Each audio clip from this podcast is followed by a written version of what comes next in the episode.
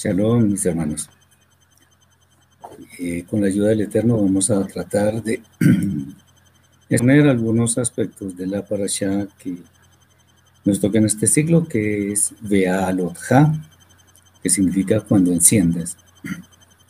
Y la tenemos desde el libro de Bemidbar, números, capítulo 8, versículo 1, hasta el capítulo 12, versículo 16. Bien. Como siempre vamos a hacer el resumen y después procedemos con los diferentes temas. Moshe debe dar a Aarón la instrucción de encender las lámparas de la menorá, del candelabro, las cuales deben alumbrar hacia adelante. También se le ordena hacer expiación por los levín, por los levitas, para lo cual deberá hacer que ellos afeiten todo el cuerpo y además purifiquen sus vestidos. También deberá hacer que los levín, los levitas, se acerquen delante del Eterno con su ofrenda. Los Bene Israel pondrán las manos sobre los levín y estos sobre sus ofrendas para poder oficiar su servicio. Los levín serán dedicados al Eterno en lugar de los primogénitos. Ellos, los levitas, obedecieron todas las instrucciones y se les demandó comenzar su servicio a los 25 años y terminarlo a los 50. También se ordena celebrar Pesaj una vez más, lo cual fue realizado en el segundo año, el día 14 del primer mes, como el Eterno lo ordena, entre las dos tardes. Dado que había varias personas que estaban impuras y no pudieron celebrar la fiesta en el primer mes, le preguntaron a Moshe por qué ellos no podían celebrar Pesaj. Entonces, Moshe consultó al Eterno, quien, en, eh, quien ordenó que en estos casos Pesach se debe celebrar el día 14 del segundo mes, con las mismas condiciones que se celebra el primero. Quien pudiendo celebrar la fiesta no lo hiciere, él sí será cortado de su pueblo. Entonces está dando una segunda oportunidad. Todo extranjero que resida entre los de Israel deberá celebrar la fiesta. Entendamos que esto aplicaba en los tiempos en que el Mishkan y el templo estaban en pie. Cuando se erigió, cuando se levantó el Mishkan, el, llamado tabernáculo, la nube lo cubrió. En la noche tuvo apariencia de fuego. Cada vez que la nube se alzaba, el pueblo partía del lugar. Mientras la nube estuviera sobre el Mishkan, el pueblo permanecería allí. El Eterno también le ordenó a Moshe hacer dos trompetas de plata que servirían para congregar a los Bene Israel en torno a la tienda de reunión, al Mishkan. Si solo se escucha el toque de una de ellas, solo se reunirán los principales de Israel. Cuando haya sonido de alarma, se moverá toda la congregación de los Bene Israel. Cuando, eh, cuando no haya sonido de alarma, será solamente para reunir a la congregación. Las trompetas deben ser tocadas por los hijos de Aarón. Para salir a la guerra también habrá sonido de alarma y en los días de fiesta y de Rosh Hodesh se tocarán trompetas sobre los olot. Olot son los holocaustos. En el segundo año, en el mes segundo, el día 20 del mes, la nube se alzó y los israelitas partieron de aquel lugar según el orden que se ha establecido anteriormente. Cada tribu obviamente liderada por un jefe y portando el degel respectivo, o sea, la bandera. Los levitas marchaban una vez estaban listos todos los objetos que ellos podían transportar. De hecho, recordemos que ellos iban en el centro de toda la congregación de Israel y debían tener listos todos los objetos. Moshe le hace una petición a su suegro en el sentido de que se quedara con la congregación de Israel. Eh, además, el, suegro ya conocía los lugares en los que el pueblo iba a estar. Sin embargo, el suegro de Moshe, o sea, decidió ir con su parentela. Después de este relato, de acuerdo con las enseñanzas del pueblo judío, Vienen dos versículos que según algunos se consideran una, una sola parasha, una sola sección, un solo libro incluso. Estos son Bemidbar, capítulo 10, versículos 35 al 36, que dicen, dicen así. Cuando el arca se movía, Moshe decía, levántate, oh eterno, y sean dispersados tus enemigos y huyan de tu presencia los que te aborrecen. Y cuando ella se detenía, decía, vuelve, oh eterno, a los millares de millares de Israel.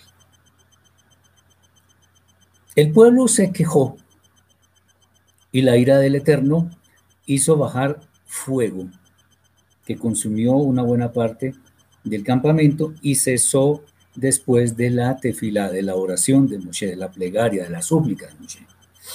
El pueblo deseó comer carne recordando lo que comía en Misraim, en Egipto, y considerando insuficiente el maná que le daba el Eterno desde el cielo.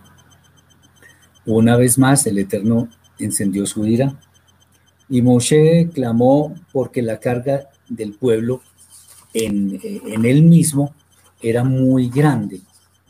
Entonces el Eterno le responde que le dará a él su espíritu, le dará de su espíritu, mejor, a 70 varones para que le ayuden a llevar la carga. Y además enviará tanta carne para comer que la iban a aborrecer. Un viento trajo muchas codornices y el pueblo comenzó a comer, pero muchos de ellos fueron muertos por la plaga por causa de su codicia, o sea, comieron demasiado y solamente vieron eh, se basaron en su ansias de comer y nada más, o sea, no, no miraron para ningún otro lado. Miriam y Aarón hablaron contra Moshe, siendo este el más manso de los hombres. El Eterno les hizo salir de la tienda de reunión y les dice que solo con Moshe hablará cara a cara. Aarón y Miriam son confrontados por el Eterno por no haber tenido temor de hablar contra Moshe. Por ello Miriam, la hermana mayor de Moshe, fue llena de Zaraat y Aarón intercede por ella, pero el Eterno hace que sea puesta fuera del campamento por siete días. Este es, en líneas generales, el resumen de la parasha. Vamos a tratar algunos aspectos que pueden ser o no pueden ser, son realmente importantes para nuestra vida espiritual. Lo primero que podemos mirar es cómo es la guía del Eterno y especialmente nuestra obediencia. En Bemidbar, Números capítulo 15, eh, capítulo 9, versículos 15 al 23, está escrito, el día que el Mishkan fue erigido, la nube cubrió el Mishkan sobre la tienda del testimonio, y a la, y a la tarde había sobre el Mishkan como una apariencia de fuego, hasta la mañana. Así era continuamente. La nube lo cubría de día y, de, y de noche la apariencia era de fuego. Cuando se alzaba la nube de la tienda, los Bene Israel, los hijos de Israel, partían. y en el lugar donde la nube paraba, allí acampaba toda la congregación de los hijos de Israel. El mandato, al mandato del Eterno, los Bene Israel partían del lugar y por mandato del Eterno acampaban. O sea, en realidad, el mandato del Eterno se daba en la medida en que la nube salía o se posaba en un lugar. Eso para ellos era claro que era el mandato del Eterno. Y cuando la nube se detenía desde la tarde hasta la mañana, o cuando la a la mañana la nube se levantaba, ellos partían. O si había estado un día y a la noche se levantaba, entonces ellos partían. O si dos días, o un mes, o un año, mientras la nube se detenía sobre el Mishkan, permaneciendo sobre él, los Bene Israel seguían eh, acampados y no se movían. Mas cuando ella se alzaba, ellos partían al mandato del Eterno, acampaban y al mandato del Eterno partían, guardando la ordenanza del Eterno como el Eterno lo había dicho por medio de Moshe. Esta parasha tiene muchos temas muy variados, pero es bueno para nuestra vida diaria hacer mucho énfasis en aquello que tiene que ver con el crecimiento de nuestra Neshama, de nuestra espiritualidad, de aquello que nos conecta con el Eterno varias cosas sobre el pasaje.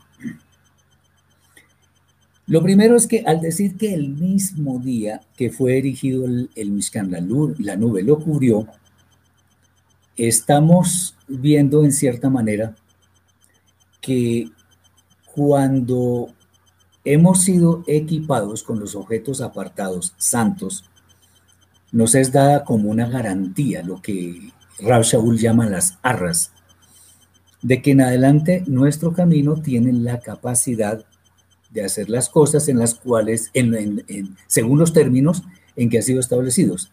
¿Qué significa esto? El Eterno nos da su Ruach HaKodesh, nos da el espíritu de santidad que obviamente nosotros podemos aceptar o rechazar. Para eso tenemos poder de decisión. Sin embargo, cuando optamos por aceptar esa oferta, entonces estamos algo así como recibiendo el inventario necesario para vivir el día a día.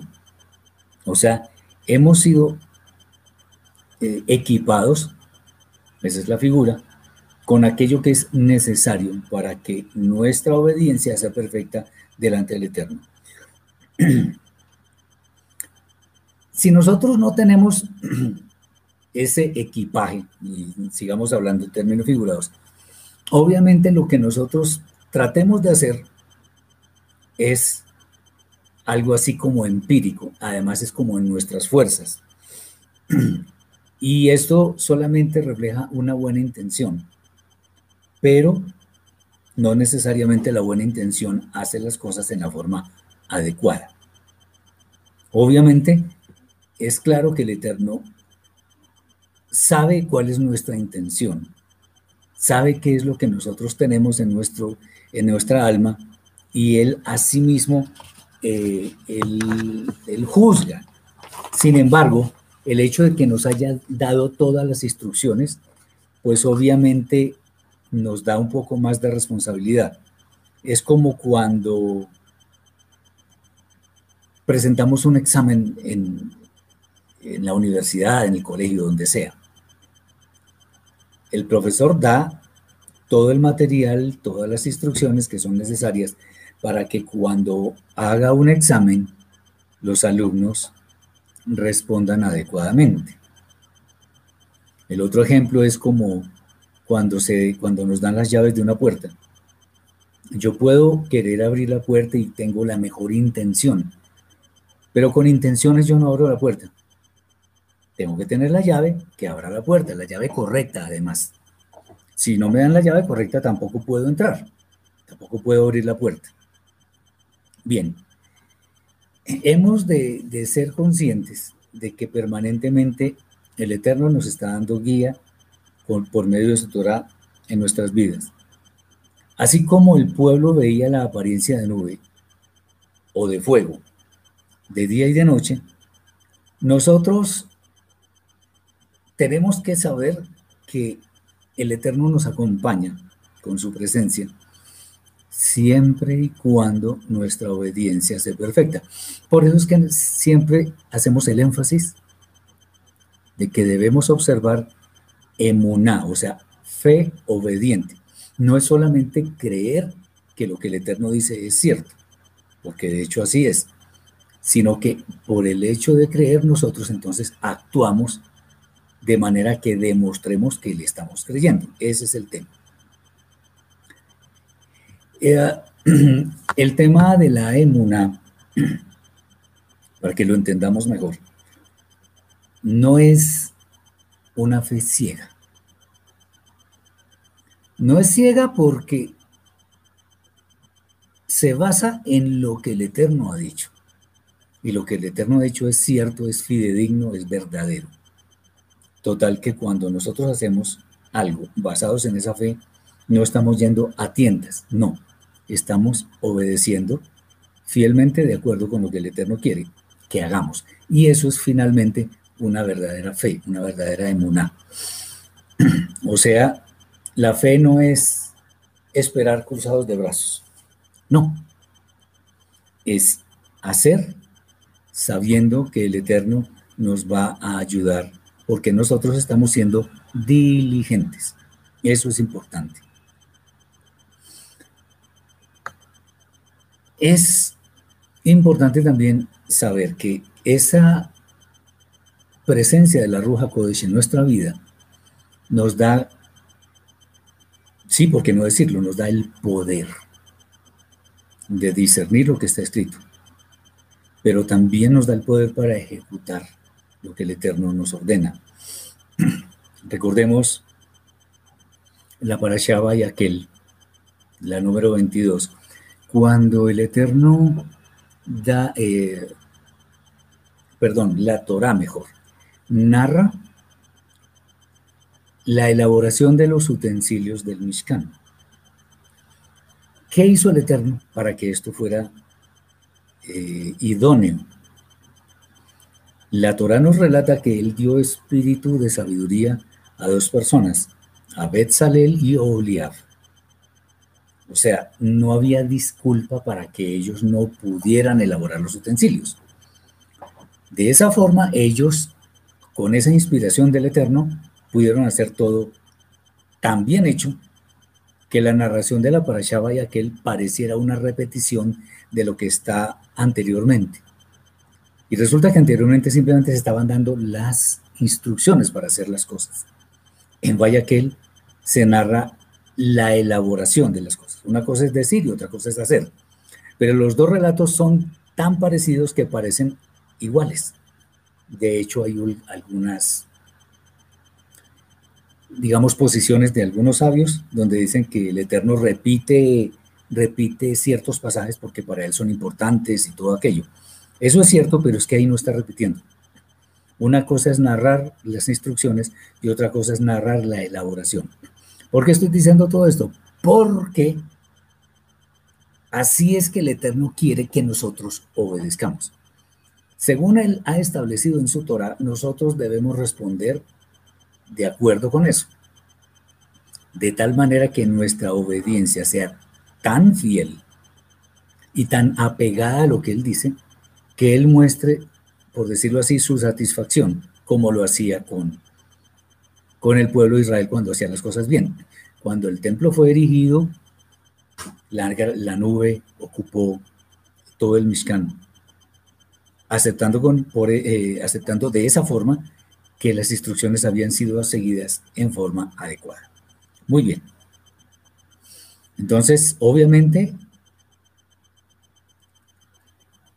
Así como ninguna persona tiene una excusa razonable para decir que el Eterno no existe y que no le ha sido mostrado y todo aquello, como está escrito en la primera, en, el capítulo primero de la Carta a los Romanos, nosotros tampoco podemos esgrimir ningún argumento diciendo que no nos ha sido dado lo necesario para actuar según el Eterno quiere, porque para eso tenemos la Torah y sus mismos. Muy bien. Otra cosa es que nuestra obediencia aunque tengamos la buena intención para hacer las cosas, como ya lo hemos explicado, no es según lo que nosotros sentimos o nos parece o lo que dice mi amigo, lo que no, es según lo que está escrito en la Torah, nada más. Eh, así como el pueblo partía cuando la nube se levantaba de día o de noche, pues nosotros también debemos hacer igual. Debemos observar una obediencia tan fiel que al final, como decía el Santo Maestro, nos sea dicho, bien, siervo fiel, sobre lo poco fuiste fiel, sobre lo mucho te pondré. Entra el gozo de tu Señor. Esa es la idea. Observar la nube, en el caso de los Bene Israel, para nosotros es el equivalente examinar todo a la luz de lo que está escrito. Muchas veces podemos ser muy reiterativos con esto. Entonces, sí, es que este hombre dice, muchas veces dice lo mismo y todo. Pues sí, porque así debe ser. Si diciendo las cosas se nos olvidan, si diciéndolas seguido se nos olvidan, o las omitimos voluntaria o involuntariamente, ¿qué será si no las repetimos? Entonces es bueno tener esto en cuenta. El Eterno, por medio incluso de la repetición, en una forma muy didáctica nos hace aprender las cosas para que tengamos en cuenta qué es lo que debemos hacer y de hecho no tengamos excusa para no cumplir. Por más que nosotros tengamos intereses particulares, siempre, sin excepción, debe primar la voluntad del Eterno. Eso es muy claro. Eh, puede parecer difícil algunas veces, como le pasó a Yeshua, cuando estaba en un momento de angustia y le dijo al Eterno, si es posible, pase de mí esta copa, pero que no se haga mi voluntad, sino tu voluntad. Esa debe ser nuestra forma de actuar. Menos no es eh, aceptable. Tengamos en cuenta que lo que el Eterno nos ha dado en su Torah nos sirve para superar todas las pruebas que nos vengan. Entonces, no podemos esgrimir ninguna excusa para decir que no podíamos hacer. Bien. Obviamente, cuando nuestra obediencia es perfecta, ha de cumplirse lo que está escrito por allá en el libro de Yoshua, capítulo 1, versículo 8. Nunca se apartará de tu boca este libro de la Torá, sino que de día y de noche eh, guardarás todo lo que en él está escrito, y porque entonces harás tu camino y todo te saldrá bien, algo así. Palabras más, palabras menos. Esa es la idea. Dice Jesús, ¿cómo se puede discernir o aplicar el entendimiento que nos quiere dar la Torah en nuestra vida? Pues hermano, hay muchas cosas que son literales. Entonces, por ejemplo, no asesinar, no robar, no mentir, todas esas cosas. Eso es muy claro para entender. Cuando haya cosas que son un poco más difíciles, no debemos nosotros responder las preguntas en forma autodidacta. Busquemos un maestro busquemos un maestro, pidámosle dirección al Eterno. Busquemos un maestro, eso es lo mejor que podemos hacer. Pero no un maestro cualquiera, sino yo siempre sugiero un maestro de las raíces hebreas de la fe para que no nos vaya a desviar según doctrinas de hombres. Eso es lo que yo puedo decir. Entonces, para poder discernir, tenemos que tener conocimiento y además apego hacia las cosas del Eterno. Entonces, eh, de hecho, incluso déjeme decirle que en el libro de Devarim dice que cuando hay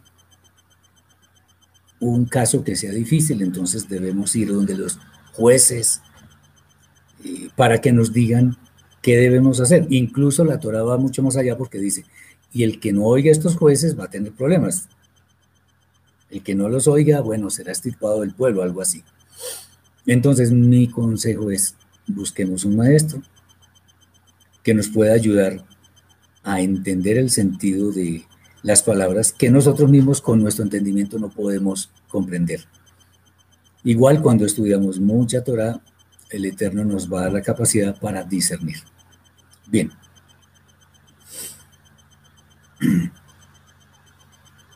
Si nosotros tenemos una obediencia adecuada a los decretos del Eterno,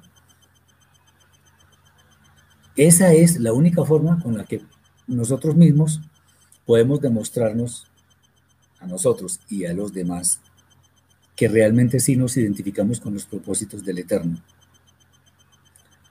Y ello significa que hemos sido apartados para esos propósitos. Me explico un poco. Cuando, digamos, yo pertenezco a una asociación de alguna cosa, lo que sea, normalmente esa asociación tiene unos estatutos, tiene de pronto una identificación, puede ser un, escudito o algo así, que se, que se debe portar en un lugar visible, especialmente estando en el lugar donde la institución reside. Y eso en cierta forma demuestra que al usar ese, ese, ese identificador, nosotros estamos, eh, convenimos con nosotros mismos que tenemos sentido de pertenencia con esa institución, o sea, nos identificamos con ella. ¿Cómo es el distintivo para demostrarnos a nosotros mismos, sobre todo, que la Torah es aquello a lo cual nosotros estamos aferrados, que nos adherimos a sus mandamientos, cumpliéndolos? Si el Eterno dice que no comamos cerdo, no comamos cerdo. Si el Eterno dice que no mezclemos semillas, no lo hagamos. Si el Eterno está diciendo que no robemos, pues no, no, debemos robar. Y así sucesivamente. Entonces, cuando uno va, eh, de pronto está leyendo la Torah en algún, en algún sitio, en algún momento, y empieza a ver que hay una gran cantidad de instrucciones que nosotros realmente estamos cumpliendo. Entonces, de ahí podemos concluir que efectivamente nos estamos identificando con los propósitos del Eterno, con la Torah. Muy bien. Mirar la nube y caminar en la misma dirección y no otra cosa diferente. Otra cosa diferente son, por ejemplo, las ofertas del mundo. Si caminamos en pos de la nube, en este caso de las directrices de la Torah, eso, esa actitud nos ayuda a fortalecer nuestra fidelidad, nuestra fe obediente. En la medida en que demos pasos de fe, y dar pasos de fe no significa andar a tientas, como ya lo hemos dicho, sino si el Eterno dice que va a suceder tal cosa, si yo hago tal otra, pues la hago. Así de simple. No tengo que pedir respuestas en ninguna parte. Muy bien. Esto demuestra que nuestro carácter efectivamente está siendo moldeado por la Torah, por el Eterno. Y obviamente ese es, por decirlo así, el inventario que nos permite entrar a la vida eterna, que debe ser nuestra meta final. O sea, realmente es muy complicado que nosotros hagamos oídos sordos a lo que el Eterno nos está eh, mostrando, pero también nos está ordenando. Muy bien. Vamos a ver algo que también se relaciona con esto, pero que es, como decía un señor en la televisión, de palpitante actualidad. Y tiene que ver con a quién le estamos pidiendo dirección. Puede ser fácil de responder, pero vamos a ver si es realmente fácil o no. En Bemidbar, capítulo 10, números 10, 29 al 32 está escrito. Entonces dijo Moshe a Jobab, hijo de Reuel Midianita, su suegro. Nosotros partimos para el lugar eterno, del cual el Eterno ha dicho, yo os lo daré. Ven a nosotros y te haremos bien, porque el Eterno ha prometido el bien a Israel. Y él respondió, yo no iré, sino que marcharé a mi tierra y a mi parentela. Y él le dijo, te ruego que no nos dejes, porque tú conoces los lugares, estamos hablando de Moshe, él estaba diciendo esto al suegro, porque tú conoces los lugares donde hemos de acampar en el desierto y nos serás en lugar de ojos. O sea, él ya anticipadamente podría decir aquí es bueno, aquí no, etc. Muy bien. Y si vienes con nosotros cuando tengamos el bien que el Eterno nos ha de hacer, nosotros te haremos bien. Bueno.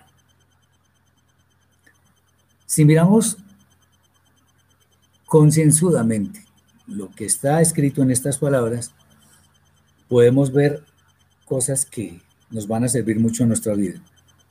Incluso pueden ser contrastes que nos permiten poseer como un inventario que forma parte de aquello que llama la escritura multitud de consejos, ya que posiblemente vemos en el pasaje más de una dirección en la cual debemos ir. Ojo con esto. Según lo que dice el texto, sin necesidad de mucha exégesis, Moshe le quiere pedir consejo a Jobab para saber cómo eran los lugares en los cuales acamparía Israel. Pues si de pronto alguien pregunta cómo así Jobab y el suegro no se llamaba Vitro, sí, parece que tenía varios nombres. Eh, hay varios nombres, no recuerdo otros que tenía, pero así es. Bueno, el, eh, Moshe le está pidiendo esto. Y seguramente estaba bien intencionado porque lo que quería era como anticiparse a los hechos que con los cuales ellos sabrían cómo debían proceder en el lugar donde llegaran. Esto es, como muchas veces lo, lo, mencionamos, es una actitud proactiva, es una actitud que busca con iniciativa, no se queda esperando a que le lleguen respuestas. Entonces, si esto es lo que realmente eh, encarnaba la actitud de Moshe, por ahí sí podemos imitarlo. Alguno dirá, bueno, pero el Eterno dice por allá en el libro de Irme y Jeremías, maldito el varón que confía en el hombre y pone carne por su brazo y su corazón se aparta del Eterno. Bueno, pues que en este caso no se está apartando del Eterno. confiar en el hombre no es que sea malo confiar en los hombres, pero no podemos, y aquí quiero ser muy insistente, no podemos confiar la vida eterna nuestra a, lo que, a los consejos de una persona cuando esa persona muchas veces no sabe cómo, son las, cómo, cómo es eh, el tema de la vida eterna, por más bien intencionada que sea. Me explico. Nosotros debemos saber que la vida eterna se la podemos confiar a uno, que es el Maestro, el Santo Maestro Yeshua. Por él tenemos entrada a la vida eterna. Pero si yo voy a confiar en los consejos de los pastores o de los rabinos, no estoy diciendo que necesariamente sean malos, pero si no están conforme a lo que está escrito en la Torah, entonces no podemos confiar en ellos, al menos en ciertas cosas que ellos dicen y que están en contra. Tengamos mucho cuidado con esto. Uno, uno escucha muchas veces, no es que el pastor me dijo que tal cosa, no es que el amigo que tengo que va a no sé qué sinagoga me dice tal otra, entonces ¿qué hago? Pues obedezca al Eterno. Porque si hay contradicciones entre las diferentes personas, sin duda, mínimo uno no tiene la razón. Ahora, acordémonos que la, escritura nos dice, en la multitud de consejos hay sabiduría. Perfecto. Yo puedo consultar a varios, pero no, no pensar en que yo voy a, a ejecutar las acciones que cada uno me sugiere. No se trata de eso. Más bien se trata de que yo haciendo acopio de todos esos consejos, yo reviso cuáles, cuál o cuáles me sirven y empiezo a ver si efectivamente están en armonía con la Torah. Entonces, una, una, una forma en la cual podemos ver la actitud de Moshe no tan positiva es justamente eso. que al pedir la guía de Jobab, en cierta forma está haciendo a un lado lo que el Eterno le dijo. Acordémonos de un pasaje que es especialmente ilustrativo. Lo que dice la, la Torah en Breshit, Génesis capítulo 12, versículos 1 y siguientes, cuando le dijo el Eterno a Abraham, sal de tu tierra, de tu parentela, y vete a la tierra que yo te diré, que yo te mostraré. Y uno dice, pero ¿cómo así? Me voy de esta comodidad tan grande que tengo de mi familia, ¿cómo así? Bueno, la Torah no nos dice que Abraham cuestionó la voz del Eterno, sino que empacó sus cosas y se fue. Y eso que sucedió mucho antes de que la Torah hubiera sido promulgada. ¿Por qué hizo eso? Porque confiaba en el Eterno. Acordémonos que textos más tarde dice, y creyó al Eterno que le contó ese, esa fe como acá, como, quien, como hacer lo que realmente es justo. Esto es lo mismo. Decisiones diferentes, eh, situaciones diferentes, pero en últimas el tema es el mismo. Vamos a confiar, en este caso, Moshe, en el suegro o en el Eterno. El Eterno no va a sacar al pueblo para hacerlo sufrir y que lo destruyan. No, no, no. Saca al pueblo para que encuentre su libertad, le pueda servir y vaya a una tierra que fluye, de la que fluye leche y miel. Esa fue la promesa del Eterno que nunca miente. Sin embargo, Moshe le dice, no, pues yo, como usted conoce esto, entonces yo quiero que, que nos ayude. Y de hecho le insiste, porque el texto nos dice eso, que Moshe le insiste. Acordémonos que no se nos olvide que la nube guiaba al pueblo de Israel.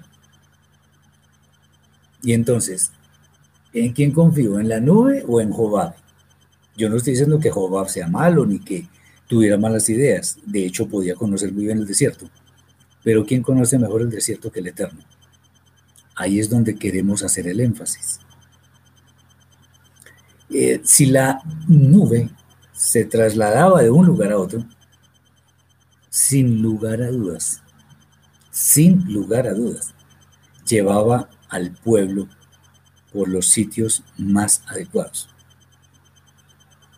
Por ejemplo, cuando el pueblo llegó a, a puertas ahí del mar, la guía era del Eterno. Y entonces uno dice, pero ¿cómo así? El Eterno está guiando a Israel. Atrás vienen los egipcios, adelante está el mar, entonces ¿cómo es la cosa? Y la solución estaba así, eh, adelante. Moshe abrió con su vara el mar y el pueblo pasó y ya sabemos qué fue lo que sucedió con los egipcios y con todos los perseguidores del pueblo. Y también sabemos qué pasó con el pueblo, que ahí sí cantaron, alabaron al Eterno y todo aquello. ¿Por qué? Porque los salvó de una muerte segura. Bueno, pero aquí Moshe, Moshe está pidiéndole a Jehová. Bien.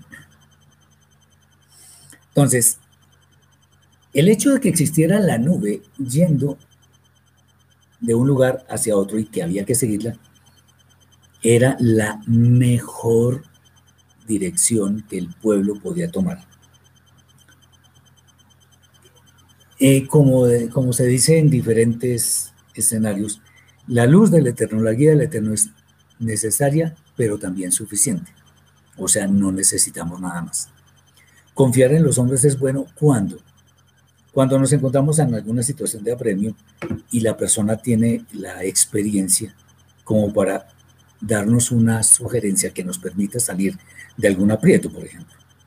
No es que confiar en los hombres sea malo, sino que nuestra vida, o sea, la, nuestra entrada a la vida eterna no se la podemos confiar a cualquiera, sino a nuestro Maestro Yeshua. Pero en términos de nuestro diario vivir podemos hacer eso. Y máxime que en este momento nosotros no tenemos la nube siguiéndonos, o, adelante de nosotros mejor. La nube en este momento, ¿cuál es? La Torah. Y eso es, eso es bueno que lo tengamos claro. Obviamente que como la Torah solamente describe esta conversación entre Moshe y Jobab, no podemos tampoco nosotros ponernos en la tarea de los sabios de la Torah que vamos a acusar a Moshe por su falta de fe. No, porque de hecho muchas personas lo hacen. Muchísimas personas lo hacen. No, la idea no es esa. La idea es que analicemos por qué está escrito esto y cuál debe ser la mejor dirección que nosotros debemos tomar. Moshe era un ser humano y como era un ser humano se podía equivocar, podía tomar decisiones que no fueran las más adecuadas. Pero que fuera humano no significa que hay que justificar todos los errores. Muy bien. Obviamente, en cierta forma, tiene algo de culpa. O sea, no podemos decir que tampoco, por no poderlo juzgar, entonces ahora ya el super santo y ya no, él tenía razón en todo. No, podía equivocarse. Y esta pudo ser una forma de equivocarse. Buscar la dirección de Jehová. Muy bien. La insistencia del suegro de Moshe en irse de su lado, de acuerdo con las enseñanzas de algunos sabios de Israel, eh, esto, esto era para qué? Para tratar de propagar lo que había aprendido con Moshe y el pueblo de Israel para enseñarlo a su pueblo, que eran los midianitas. Entonces, como entre el pueblo de Israel eso no era necesario, porque tenían la guía de Moshe y de hecho primero del Eterno, pues los midianitas no la tenían, entonces era bueno que él se fuera para poder expandir la, la Torah. Pero es bueno que esto simplemente no se diga así porque sí, sino que hay algunos aspectos que se deben tener en cuenta. Si eso fue un llamado del Eterno, si fue la voluntad del cielo, entonces obvio que Jobab debía rehusar seguir con Moshe, porque los designios del Eterno son prioritarios, tienen precedencia sobre todas las demás consideraciones. Así como, por ejemplo, hemos visto muchas veces que existen mandamientos que tienen precedencia unos sobre otros. Entonces, si estoy guardando Shabbat con estudio, con todo aquello, oración, pero tengo una emergencia en la que hay una vida en peligro, pues debo dejar lo que estoy haciendo e ir a atender esa vida porque la vida toma precedencia sobre el Shabbat. Pero si, si alguien está en peligro de muerte porque lo están amenazando, si no maldice al Eterno, la persona no puede decir que su vida está primero. Entonces, eh, tengamos en cuenta que primero la dignidad del Eterno, la majestad del Eterno. Eh, hago un paréntesis acá y me agrada mucho saber que hay hermanos nuevos que están entrando a, estas conferencias. Espero que sea de bendición para sus vidas y que el Eterno permita que se les abra más el entendimiento y que puedan compartir esto con muchas más personas. Igual está disponible en el canal. Bueno, otra posibilidad en cuanto a lo que le dijo Jobab, el suegro, a Moshe, es que en realidad eh, él quería devolverse a su pueblo porque no quería esto. Él quería más bien seguir lo que hacía antes en el pueblo de Midian. Ahora, eh, no parece tener mucho asidero, mucha, mucho sustento esta teoría, porque después de que Jehová mismo o Itro le dio tremendo consejo a Moshe cuando le dice que él se estaba cansando mucho y que debería delegar su labor a varias personas. Y Moshe además le obedeció tanto que existe una parasha con el nombre de él, la número 17 que se llama Itro. Difícilmente uno podría sostener eh, la opinión de que él quería seguir en sus prácticas anteriores. Esto no tiene mucho fundamento porque debemos mirar bien el contenido y el contexto de lo que estamos eh, leyendo, estudiando. Muy bien. Finalmente, Moshe prometió hacerle bien. Esto se basaba en la posibilidad de que éste le acompañara, o sea, su suegro. Sin embargo, existe un problema con esta famosa promesa.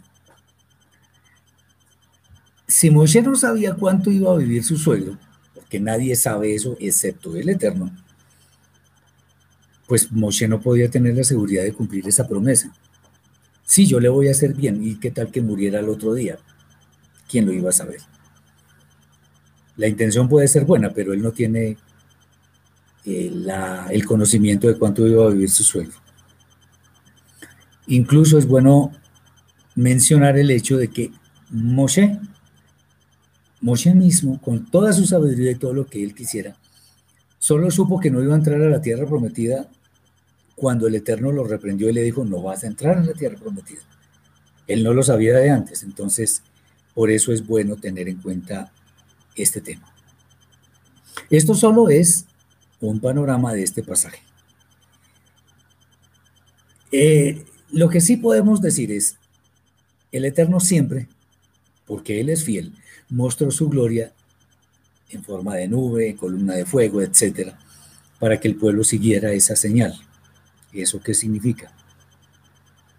Si nosotros obedecemos, tengamos la absoluta, absoluta seguridad de que el Eterno no nos va a abandonar. Cometemos errores, es cierto, pero si obedecemos a Él, Él sabrá. Fíjense ustedes que, por ejemplo, en este momento que sigue la famosa pandemia, y aunque hay mucha gente desobediente que sale a la calle y todo eso, quienes tenemos, nos hemos quedado en casa y hemos salido a lo mínimo y estamos con las manos así, dependiendo del Eterno, de verdad déjenme decirles que es una bendición saber que Él no nos abandona. Eso se cumple. Confiar en el Eterno da y trae beneficios. Ténganlo por seguro. Si nosotros queremos obedecer al Eterno antes que a los hombres, vamos a tener bendición. Y aquí eh, estamos viendo un ejemplo de que nosotros debemos fijarnos primero en lo que el Eterno dice antes de lo que digan los hombres. Los hombres nos pueden ayudar, evidentemente, pero hay que cotejar todo según lo que está escrito. El pueblo entonces obedecía la señal de quedarse en un lugar o seguir. Ah, en este, en este en esto, mejor, en estos trayectos que el pueblo de Israel eh, siguió a la nube o a la columna, nunca tuvo sobresaltos. Su camino fue tranquilo y con ello le dijo a Israel que él no se equivoca, que la dirección que él muestra es la correcta, la mejor, nada la puede superar. Hay algunas personas que muy apegadas a la famosa tradición oral que algunos llaman equivocadamente Torah oral, dicen que justamente esa famosa Torah oral existe para dar explicación a lo que está escrito en la Torah y que muchas veces nosotros no podemos dilucidar. Y en ese, de, acuerdo con eso, entonces simplemente dicen la actitud de Moshe fue correcta, ya, y no hablemos más. Bueno, aquí hay un inconveniente y es que Israel en el comienzo de su travesía era como una especie de bebé espiritual. Y toda instrucción hay que darla en una forma muy detallada, o sea, como hacen los animales rumiantes. Mastican, la llevan, vuelven a masticar hasta que digieren todo el alimento. El Eterno no iba a dejar dudas de cuál iba a ser su voluntad, de ninguna manera. Recordemos bueno, recordemos es la siguiente para allá habla sobre eso. El triste pasaje de los espías que fueron a la tierra prometida, que dieron un mal informe. ¿Para qué iban? Estoy adelantándome un poco. ¿Para qué iban si el Eterno dijo, eh, aseguró que iba a entregar esa tierra? ¿Para qué? Y Moshe cayó en eso también. Entonces, el Eterno, cuando dice algo, lo cumple. Siempre. Aquí no hay excepciones. Siempre cumple pero cumple cuando Él quiere. No cuando a nosotros se nos ocurra. Tengamos eso muy en cuenta. Muy bien. Hay muchos otros temas. Vamos a hablar muy brevemente de algo que a veces nos puede pasar a, a todos los seres humanos. Y es el tema de cuando el pueblo estuvo desesperadamente clamando por carne. Bien, y esto lo llamo yo, lo, lo, titulo con una pregunta, que si eso es apetito material o apetito espiritual. El pueblo de Israel, en su travesía por el desierto, se quejó bastante, de hecho. Y en esta, en esta se nos narra que quería comer carne. el clamor fue tan insistente, tan molesto, que Moshe se desesperó. Y pues obviamente él no tenía la posibilidad de proveer a, todo el pueblo. Aquí nos pregunta Jesús, números 10, 35, 36. ¿Qué quiere decir esto? Ya expliqué este, este tema y estos son dos textos. Es un texto que algunos sabios de Israel consideran como un libro aparte, porque es como si hubiera sido un copy-paste de, de, alguna, de algún lado y se puso en este sitio, porque no tiene nada que ver con el contexto que estamos hablando. Simplemente es que el pueblo se levantaba a la señal del Eterno o se quedaba también según la señal del Eterno. Bien, seguimos. Eh,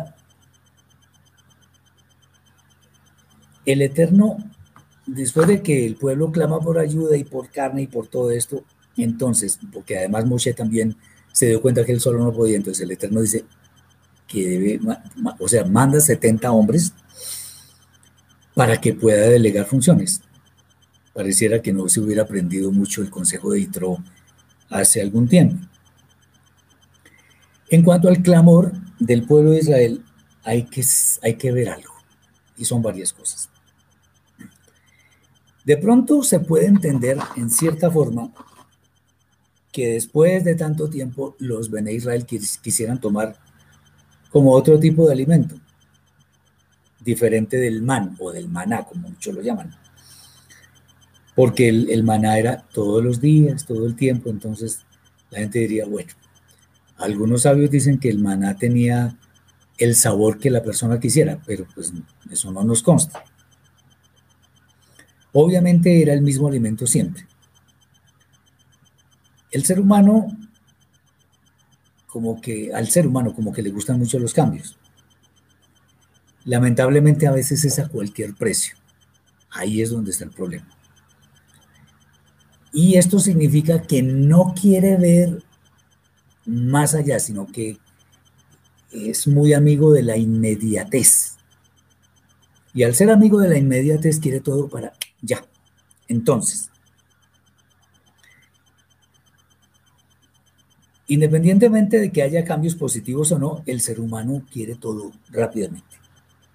Esto generalmente es la expresión de un descontento, que muchas veces eh, quiere algo mejor de lo que realmente se desea. Eh, y aquí vamos a poner un ejemplo, y es el matrimonio. La sociedad actual considera, la actual, considera muchas veces que hay, que incluso normal, que entre los esposos haya hastío, dado que una relación matrimonial obviamente trae rutina. Eso no significa que una rutina sea mala. La continuidad y armonía en el matrimonio depende en gran manera de la actitud de los dos cónyuges hacia todo lo que venga, hacia los problemas, las situaciones que tienen que vivir los hijos, etc. Eh, lamentablemente, en, desde hace mucho tiempo ya, muchas personas dicen, no, parejas casadas dicen, cuando se, cuando se van a separar, dicen es que el amor se acabó o hay incompatibilidad de caracteres. Disculpas hay muchas.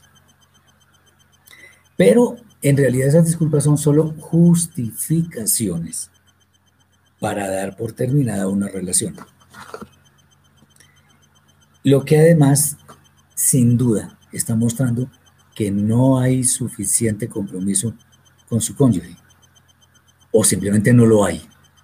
¿Por qué? Voluntariamente no se quiere tener ese compromiso. El asunto es que todo esto sucede por algo que es el deseo egoísta de recibir, de ser gratificados. Entonces sí, se duerme con la misma persona todos los días, se levanta, hacen las cosas juntos, bueno, uno trabaja, el otro, pero igual se ven todos los días. ¿Cuál es el problema? Ahí no hay ningún problema. Es una bendición. Pero bueno, sigamos en cuanto a lo que el mundo cree hoy en día.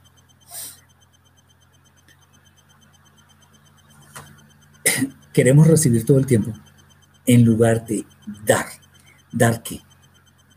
Dar, ser una bendición para la otra persona.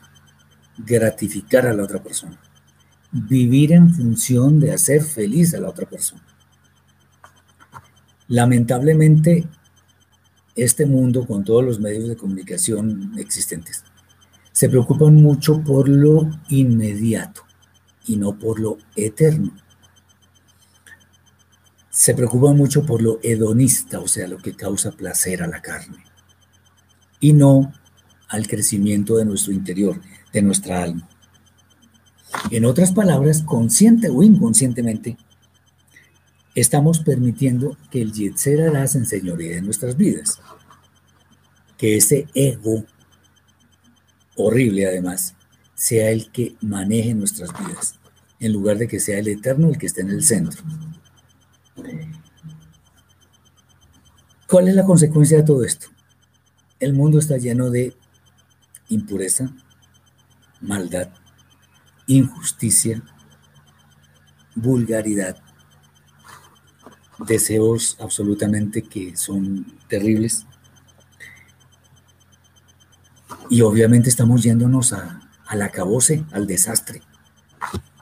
¿Por qué? Porque estamos permitiendo que el Yetzer domine nuestras vidas.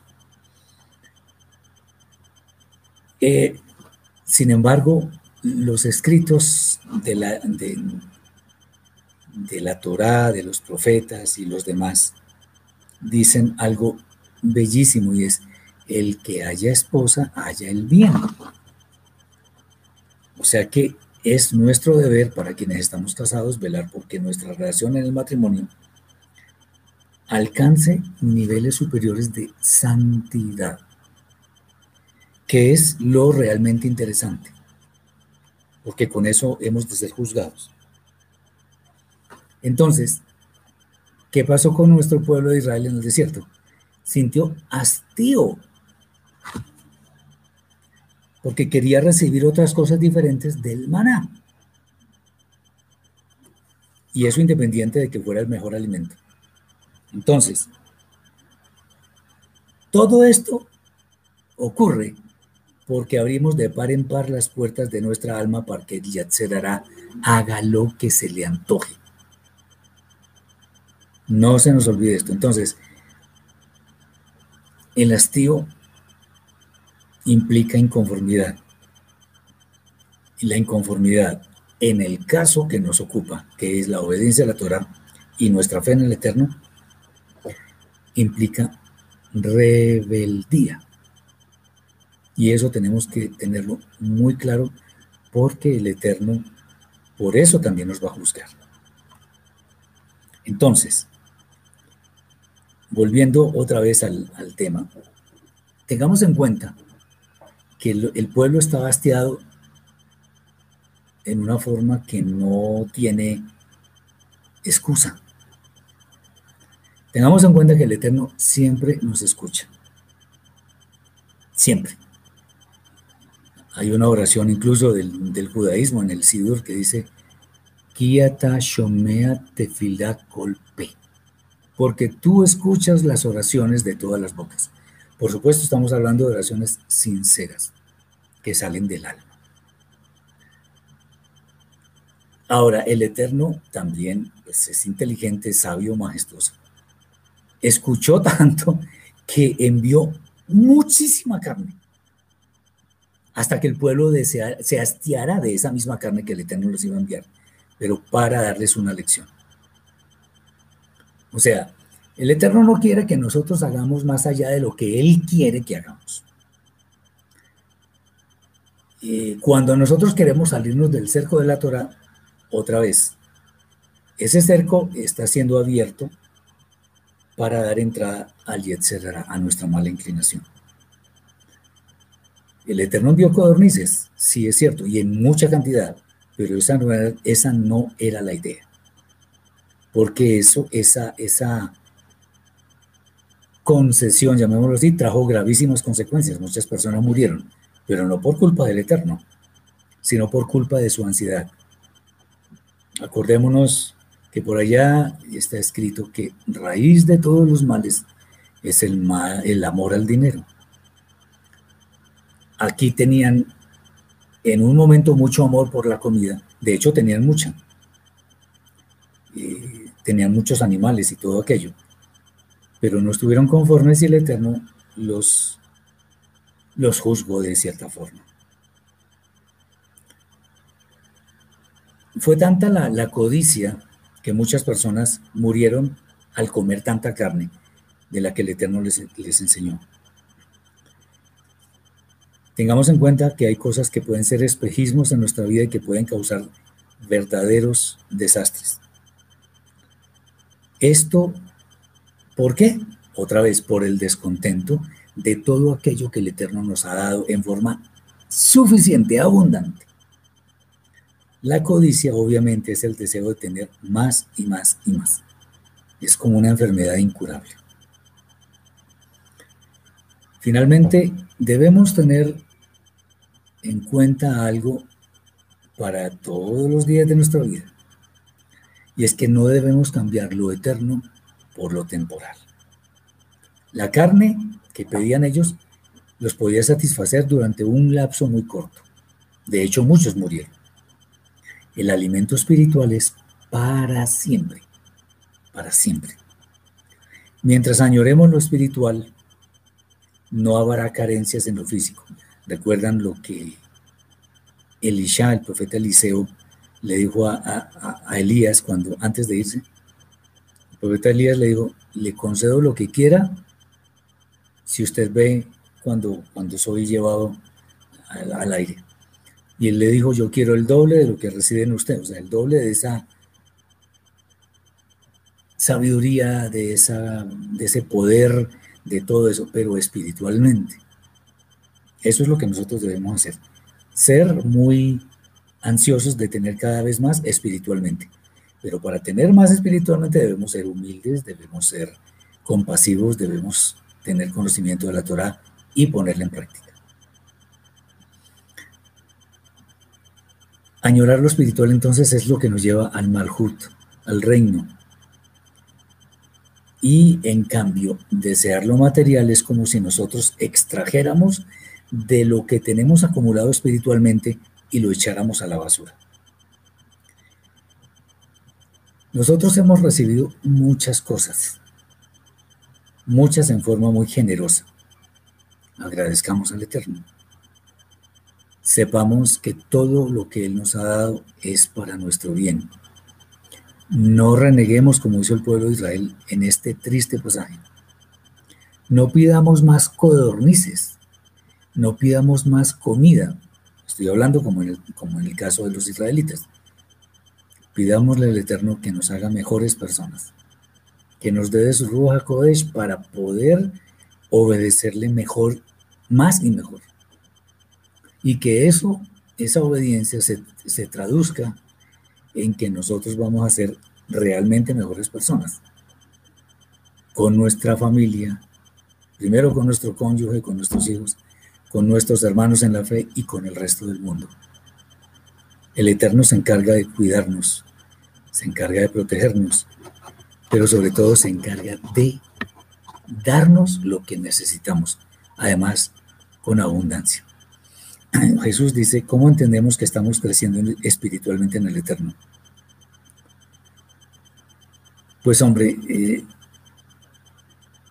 en la medida en que yo practique eso que he aprendido en la Torah. Me explico. Mm, por ejemplo, el Eterno dice que no demos falso testimonio contra nuestro prójimo, lo cual incluye los chismes, lo cual esas cosas. No nos metamos en eso. Cuando nosotros empezamos a odiar el chisme, a odiar el robo, a odiar las prácticas malas mundanas, es porque sin duda estamos creciendo espiritualmente. No es que exista un método o una receta para que lo entendamos. No, en la medida en que nosotros digamos, qué interesante, ya no, no quiero esta práctica, me gusta más lo del eterno, me gusta más aprender Torah, me gusta más practicar Torah. Eso significa que estamos creciendo. Es un proceso que puede durar toda la vida. Espero que este tiempo de este, esto que hemos compartido sea de bendición para tu vida y que pueda ser algo que todos pongamos en práctica. El Eterno nos está viendo. El Eterno es justo para, para, para retribuir en forma favorable lo que nosotros hagamos por darle la gloria a Él. Muchas bendiciones para todos. Desde ya, Shabbat Shalom y espero que mañana nos veamos, si el Eterno lo permite, a la una de la tarde en la segunda charla, en el segundo encuentro sobre el libro de Revelaciones, Apocalipsis, que está bien interesante. Muchas bendiciones para todos. Sí, dice Mario, buscar primero el reino de, de Elohim y su justicia y todo lo demás será añadido. Amén, así es. Bendiciones, Shalom.